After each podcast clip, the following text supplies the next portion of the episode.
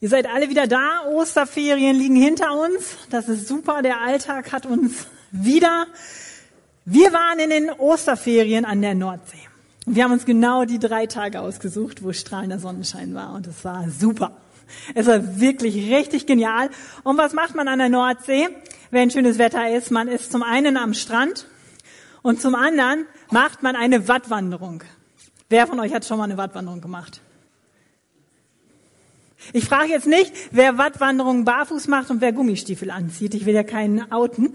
Ähm, ich, ich liebe, ich liebe tatsächlich Wattwanderungen, weil, ganz ehrlich, ich liebe es auch, wenn der Schlick so zwischen den Zehen durchquillt. Manche finden das total ekelig und ich denke immer so, ah, ja. Sowas fühlt man sonst immer nur, hat man nur als Kind gefühlt, so richtig voll gemötschert und gematschert, ne? Aber das kann man als Erwachsener bei einer Wattwanderung auch gut erleben. Genau, also wir sind als Familie losgezogen zu unserer Wattwanderung. Von unserer Strandmuschel, die fest installiert mit Hering am Strand aufgebaut war, haben wir unseren Mädels gesagt, Mädels, wir gehen jetzt geradeaus auf die Insel, da hinten Neuwerk, da gehen wir jetzt drauf zu. Wir wandern da nicht hin, wir gehen erstmal ein bisschen in die Richtung. Christian und ich, wir sind beide sehr zielstrebig geradeaus gelaufen, 10 Minuten, 20 Minuten, nach 30 Minuten fingen die Kinder an, können wir langsam umdrehen? Ja, okay, komm. Wir waren uns nicht mehr sicher, ob man dann schon von einer Wanderung sprechen kann, wenn man nur 30 Minuten unterwegs war, aber okay, wir wollten die Kinder jetzt auch nicht zu überstrapazieren und haben gesagt, okay, wir gehen jetzt wieder schnurstracks zu unserer Strandmuschel zurück und wir drehen uns um und dachten, wir trauen unseren Augen nicht. Hä? Wir gucken geradeaus und finden unsere Strandmuscheln nicht. Und wir merken, wie sich diese ganze Häuserfront, wo wir losmarschiert waren, ganz weit nach rechts verschoben hatte. Was war passiert? Es fühlte sich lediglich so an, als seien wir geradeaus gegangen, sehr geradlinig, wie wir dachten. Wir haben einen großen Schlenker gemacht. Das passiert im Watt sehr schnell, weil man nicht so viele Orientierungspunkte hat. Und das war echt irgendwie komisch, weil unser Gefühl, also wir sind beide ja erwachsene Personen, Christian und ich, und wir sind ja nicht auf den Kopf gefallen. Wir dachten wirklich, wir laufen geradeaus. Aber das war halt nicht so. Und unser Gefühl entsprach überhaupt nicht der Realität an der Stelle. Und es war echt erschreckend. Mich hat diese äh, Begebenheit tatsächlich in der Predigtvorbereitung ein Stück weit daran erinnert, dass es uns als Christen auch manchmal so gehen könnte. Wir denken, dass wir geradlinig mit Gott unterwegs sind, dass sich alles dem Willen Gottes unterstellt, dass Gott in erster Stelle in unserem Leben steht und dennoch schleichen sich hier und da so kleine Schlenker ein. Und mein Empfinden, das, was Gott mir für heute aufs Herz gelegt ist, äh, was Gott mir für heute aufs Herz gelegt hat, ähm, ist, dass wir uns bewusst unsere persönlichen Schlenker zum einen anschauen und gleichzeitig uns aber auch bewusst werden, um wen es denn eigentlich wirklich geht. Und da das eine ganz, ganz persönliche Sache ist, wo ich sehr wohl weiß, dass Gott das nur in jedem von euch, von uns bewirken kann, möchte ich jetzt einfach noch einmal kurz beten, dass, dass Gott uns echt vorbereitet auf das, was, was er für uns vorbereitet hat. Jesus, du siehst, wie wir hier stehen und sitzen. Du siehst unser Herz, du kennst unser Leben, du kennst auch unsere Lebenslinie mit dir. Du siehst, wo ein Schlenker ist, du siehst, wo wir sehr geradlinig unterwegs sind. Gott, und ich bete, dass du uns heute auf unsere Schlenker aufmerksam machst und dass du uns zeigst, wo wir wieder uns auf dich fokussieren dürfen. Herr, ich möchte dich bitten, dass du uns hilfst, dass wir ehrlich hinschauen, dass wir nicht wegschauen, dass wir nicht feige wegschauen, sondern dass wir uns ehrlich hinschauen und dass wir uns ganz neu heute deinem Willen unterstellen. Herr, so, so möchte ich dich bitten, dass du hier wirkst in dieser Predigt und ich bete, dass jeder mindestens einen persönlichen Punkt hat, wo er weiß, hey, da hat Gott mich persönlich angesprochen, heute Mittag. Amen. Amen. Karin hat in der Einleitung schon von Gott berichtet. Und als ich das hörte, habe ich gedacht, ja, Wahnsinn. Es gibt wirklich niemanden, der so ist wie Gott. Gott ist, es gibt nichts, es, er ist unvergleichbar. Gott unterscheidet sich so krass von uns Menschen. Er ist vollkommen. Er ist der Göttliche. Der Paulus beschreibt dem Timotheus Gott mit folgenden Worten. Dem König, der in alle Ewigkeit regiert, dem unvergänglichen, unsichtbaren, alleinigen Gott gebührt die Ehre und Ruhm für immer und ewig. Das ist doch der Hammer. Also Gott, Gott ist wirklich wunderbar, einzigartig. Es gibt nichts Wichtigeres, nichts Größeres in unserem Leben. Stimmt's? Seid ihr wirklich schon da? Okay, das üben wir noch, genau. Also ich glaube schon, weil ich, wir haben gerade Gott angebetet. Wir haben ihm gerade zugesungen, dass er wirklich, der, dass, dass ihm alle Ehre gebührt. Und wir tun das immer wieder. Wir tun das auch in den Kleingruppen, in denen wir uns regelmäßig treffen. Wir tun das in den Dienstgruppen. Und auch wenn wir das Vaterunser beten, das Gebet, welches Jesus uns in seinem Wort geschenkt hat, wo, wo er zeigt, so sollt ihr beten, da wird uns klar und deutlich, deutlich, dass in, an der allerersten Stelle es immer um Gott gehen soll. Da steht es, Vater unser im Himmel, geheiligt werde dein Name. Also da, das ist sehr, sehr fokussiert auf Gott. Und alles, was wir tun, alles, was wir denken, soll wirklich auf Gott fokussiert sein. Und ich denke, dass wir an dieser Stelle ganz, ganz schnell dabei sind, da ein richtig hinterzumachen. Ich glaube, dass fast niemand hier sitzt, der sagt, nee, sehe ich jetzt aber anders. Ich finde, Gott gehört nicht an erste Stelle. Ich glaube, dass ihr alle sagt, richtig. Und dennoch, ihr Lieben, weiß ich um die Herausforderung, nämlich diesem Wunsch, wirklich im Leben alles Gottes Willen unterzuordnen und der Tatsache der Realität, dass wir im Moment hier noch auf der Erde leben und somit mit unserer Menschlichkeit und auch mit unserem Egoismus konfrontiert sind. Und dieses Spannungsfeld, das muss uns bewusst sein. Das müssen wir erkennen. Viele hier im Raum haben vor, vor manche vor, vor langer Zeit, andere eher vor kurzem, die revolutionärste Entscheidung in ihrem Leben getroffen. Sie haben sich nämlich dafür entschieden, dass Jesus ihr Herr und König im Leben sein darf. Das nennt man auch Bekehrung. Und diese Entscheidung ist die wichtige, wichtigste Entscheidung, die, die wir treffen konnten und die wir getroffen haben. Es ist die beste Entscheidung. Doch dieses einmalige Entscheiden für Jesus und dieses einmalige Losgehen mit Jesus auf den Weg ist erst der erste Schritt. Ihr Lieben, jetzt sind wir herausgefordert, ganz egal, wo du in deinem Glaubensleben stehst, auf Kurs zu bleiben. Jetzt heißt es auf Kurs bleiben. Denn es passiert uns in unserem christlichen Alltag genauso schnell, dass wir einen Schlenker machen und von der Gradlinigkeit fokussiert zu sein auf Gott abdriften, genauso schnell, wie es uns in der Wattwanderung passiert ist. Und in den allermeisten Fällen, und das ist das Tückische, passiert das schleichend. Da geht es schneller, als wir uns wünschen, um meine Sorgen, um mich, um mein Einkommen, um mein Wohlergehen, um meine Gaben, um meine Entwicklung, mein, mein, mein. Und ich, all das, was ich jetzt gerade stichpunktartig angerissen habe, ist nicht falsch, aber ich glaube dennoch, dass wir hier auf der Erde in der Gefahr stehen, an diesen Punkten von unserer Menschlichkeit eingelullt zu werden. Dass, dass sie so verursachen, dass wir so einen Schlenker machen, dass wir von unserer Gradlinigkeit abweichen. Und das kann, ja, das kann ganz, ganz weltlich aussehen. Und vielleicht fällt uns als Christen das immer als erstes an der Stelle ein. Wir kümmern uns als erstes um unseren gesellschaftlichen und wirtschaftlichen ähm, Aufstieg, um unsere Karriere, um unser Einkommen, unser Eink ähm, um unsere Eigentum.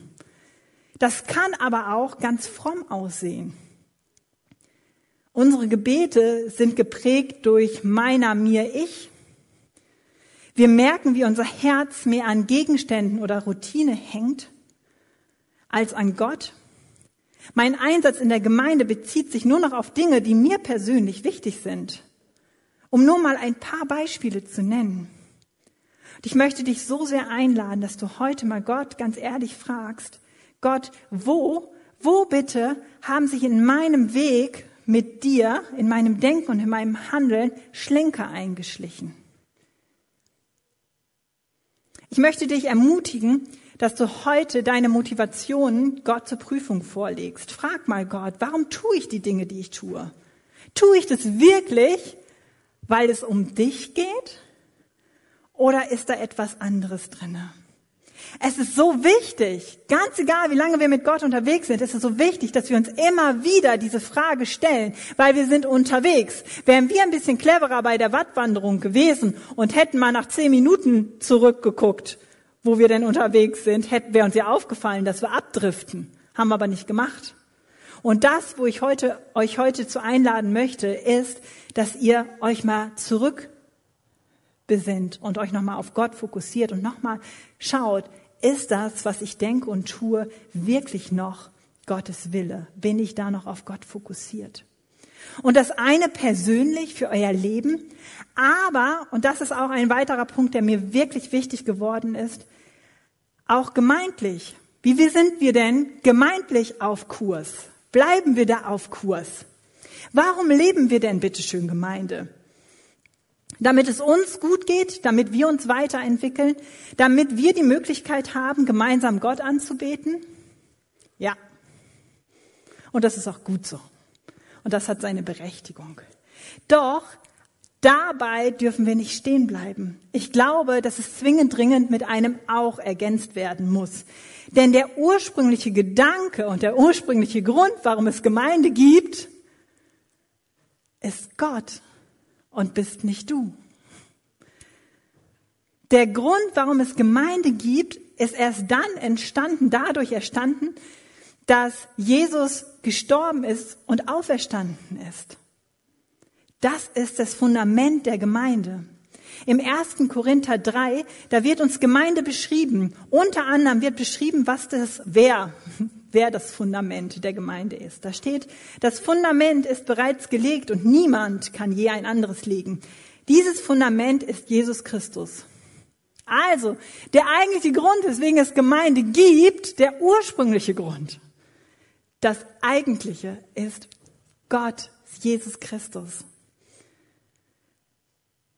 Das Fundament der FCG Bielefeld ist Jesus Christus.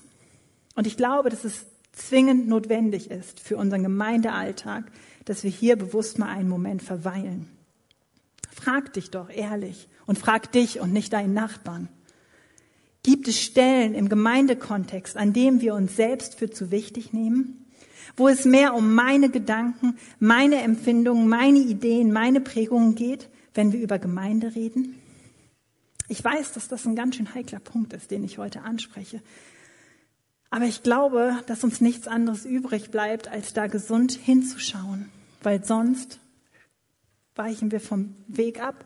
Wenn wir Gemeinde bauen, weil wir uns das so vorstellen, dann bauen wir unsere Gemeinde und nicht Gottes Gemeinde. Und wir wollen Gottes Gemeinde bauen, oder?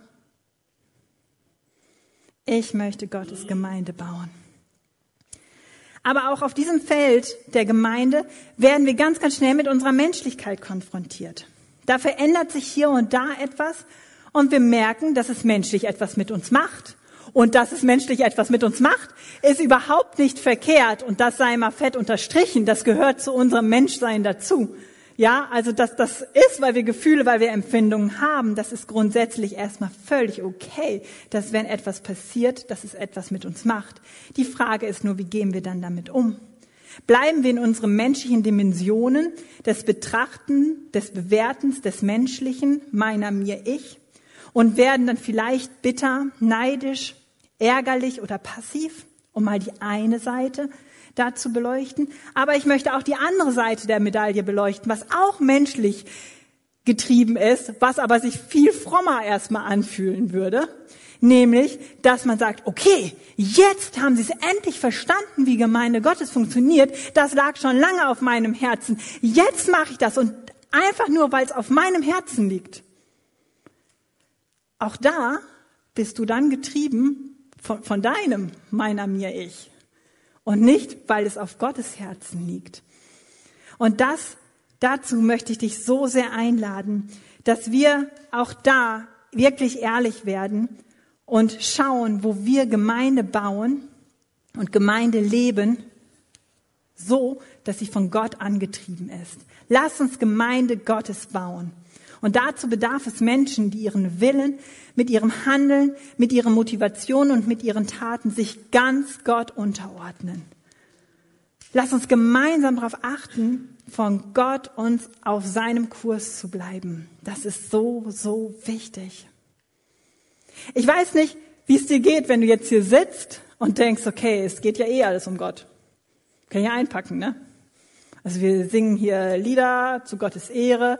Annika erzählt auch, es geht nur um Gott und wir sollen uns auf Gott fokussieren und Gemeinde ist jetzt auch nur für Gott. Bedürfnissen mit, existiere ich denn gar nicht mehr? Interessiert sich Gott überhaupt gar nicht für meine Wünsche? Was bitteschön ist mit meinen Bedürfnissen? Wo bleibe ich denn bei all dem? Ich sag dir mal was, ich kann das gut verstehen, dass du dich so fühlst oder dass das jetzt so vielleicht in dir abgeht. Ich glaube, dass es tatsächlich eine berechtigte Frage ist, weil dieses Empfinden gehört auch zu unserer Menschlichkeit dazu. Und Gott weiß um diese, diese, diese Frage in uns. Was ist denn mit mir, wenn es jetzt nur um dich geht?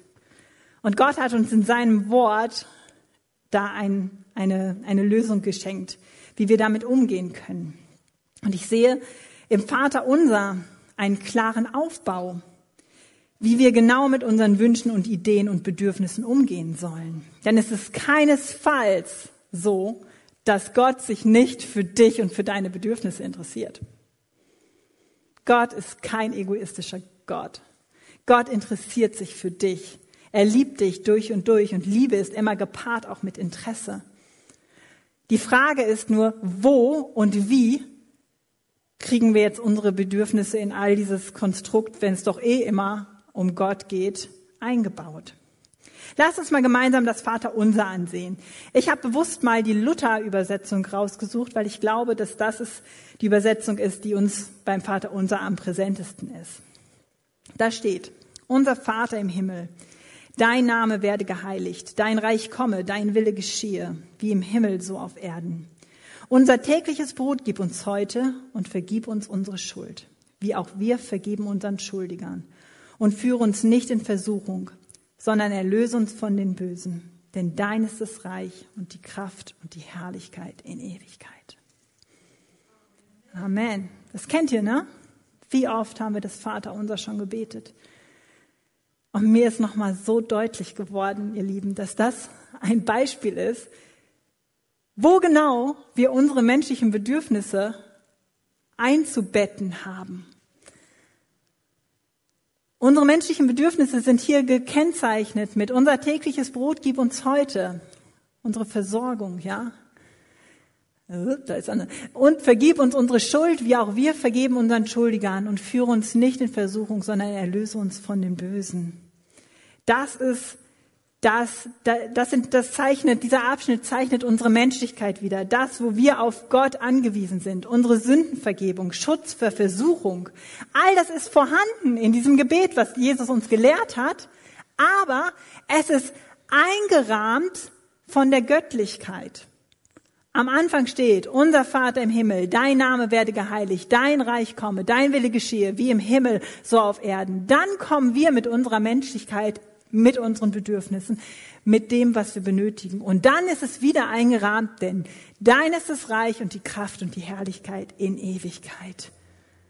Und das finde ich ist absolut erstaunlich. Und das zeigt mir, wie wir mit unseren Bedürfnissen umge umgehen sollen. Nämlich, dass wir sie einbetten sollen in die Göttlichkeit, in das, worum es eigentlich wirklich geht. Jesus lernt, seine Jünger in dem Vater unser und spricht dich, unsere menschlichen Bedürfnisse Gott zu sagen, jedoch immer in dem Bewissen und in dem Bewusstsein, dass sie von der Göttlichkeit umgeben sind. Und genau in dieser Reihenfolge, in diesem Eingebettetsein, ist auch Gottes Liebe und seine Versorgung für uns gegründet. So kommt Gottes ganzes Potenzial in unserem Leben zur Wirksamkeit.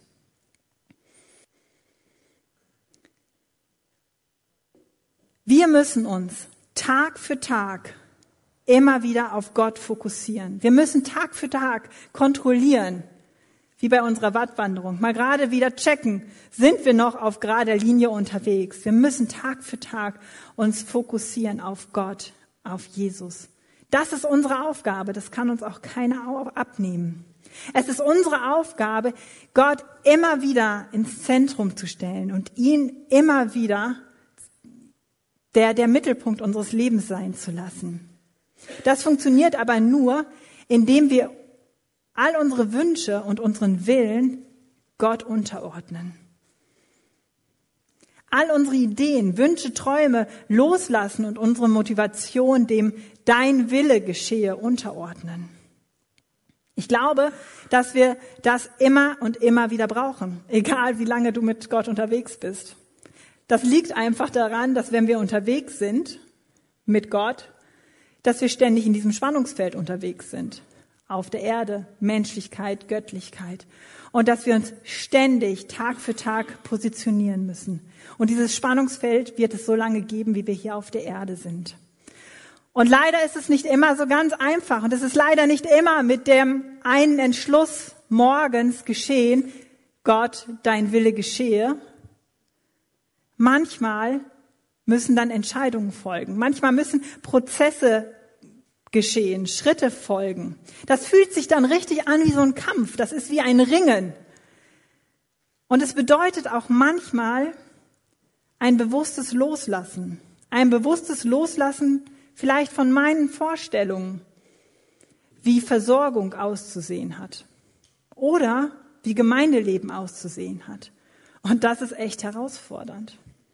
Das ist echt herausfordernd, aber ich glaube, da ringt Gott mit uns, dass er wirklich an die erste Stelle gestellt werden möchte. Dass es sagt, hey, versteh doch bitte, es geht nicht in erster Linie um dich, sondern es geht um mich. Und das Beste, was du tun kannst, ist, dass du dich meinem Willen unterordnest. Für mich ist an der Stelle immer das prägnanteste Beispiel Jesus kurz vorm Tod, kurz vorm grausamen Tod am Kreuz. Jesus war ganz Gott und ganz Mensch und er saß da und hat Blut geschwitzt. Was muss das für eine krasse Situation gewesen sein? Ich finde für mich kaum vorstellbar. Und er hat gerungen mit Gott in seiner Menschlichkeit. Er hat gerungen, ihr kennt das. Sagt, Gott, wenn das hier nicht unbedingt sein muss, wenn es noch einen anderen Weg gibt, dann würde ich den gerne nehmen. Er hat also ganz klar gesagt, ähm, mein Bedürfnis ist hier jetzt nicht am Kreuz zu sterben. Aber, und das ist der entscheidende Punkt, nicht mein Wille soll geschehen, sondern dein Wille soll geschehen. Was ist da passiert? Jesus sagt ganz ehrlich, wie es ihm geht. Er öffnet deutlich sein Herz vor Gott. Doch schlussendlich ordnet er sich dem Willen Gottes unter. Und das konnte er nur, weil er seinen Vater kannte und weil er zutiefst wusste, dass er einen guten Plan hat. Sich Gott unterzuordnen, sich seinem Willen durch und durch zu unterstellen, funktioniert nur im Glauben. Das hat ganz, ganz wenig mit rationalem Verstand zu tun. Dazu haben wir letzte Woche in der Predigt ganz viel gehört. Und wenn du sie nicht gehört hast, dann, dann hör sie nochmal nach. Im Glauben und somit im Vertrauen auf Gott, sich ihm unterzuordnen, ist das Beste, was wir tun können. Denn dann geht es wirklich um Gott. Wir betten uns selbst mit unseren Bedürfnissen, mit, mit unseren Wünschen in die Göttlichkeit ein. Das heißt, wir vertrauen an der Stelle bewusst, dass das stimmt, was in der Bibel steht. Dass es die Wahrheit ist, dass Gott der Allwissende ist. Dass Gott der Allmächtige ist. Wir haben wir eben in einem Lied gesungen, dass Gott das Bild kennt und gemalt hat. Dass er es besser kennt als ich. Und dann hat dieses, ich ordne mich Gott unter und es dreht sich immer alles um Gott, nichts mit Manipulation zu tun, nichts mit Unterdrückung oder ungesunder Unordnung. Dann ist es viel mehr aus Liebe heraus. Durch dieses Ausrichten auf Gott und das Einbetten unserer Bedürfnisse in diese Göttlichkeit öffnen wir unser Leben für den guten Plan, den Gott mit, für uns hat. Was für ein Geschenk, dass wir so leben dürfen. Jesus sagt, dass das der Grund ist, warum er auf die Erde gekommen ist. In Johannes 6, 38. Denn ich bin nicht vom Himmel herabgekommen, um das zu tun, was ich will, sondern um den Willen dessen zu erfüllen, der mich gesandt hat. Was für ein Vorbild, oder? Es geht nicht darum, dass ich meinen Willen durchkriege. Es geht nicht um mich an erster Stelle, sondern es geht in all dem, was ich tue, um Gott.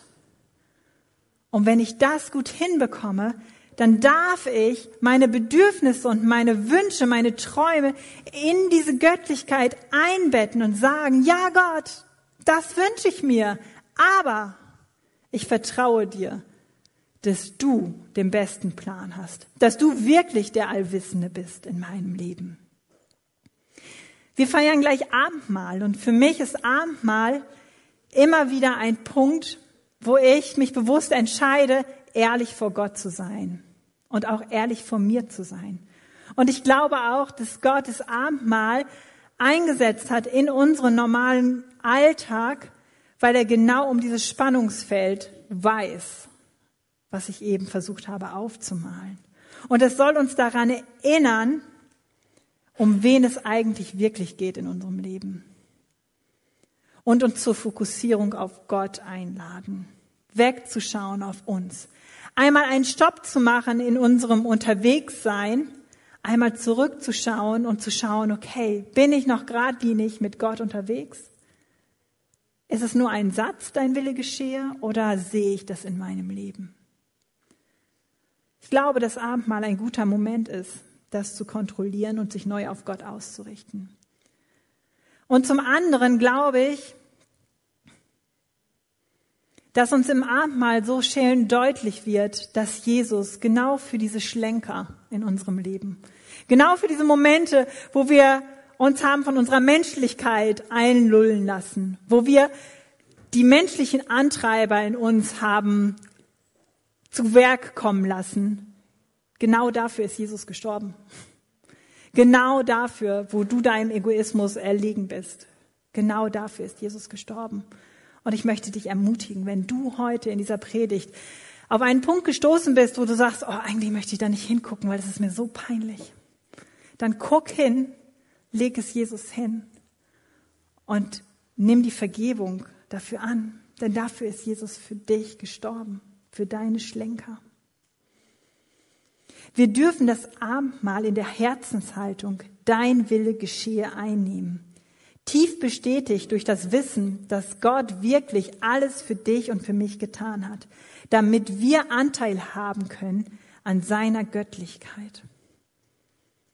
Indem wir unsere Bedürfnisse in, die, in seine Göttlichkeit einbinden, einbetten lassen, haben wir automatisch Anteil an dem Plan Gottes für unser Leben.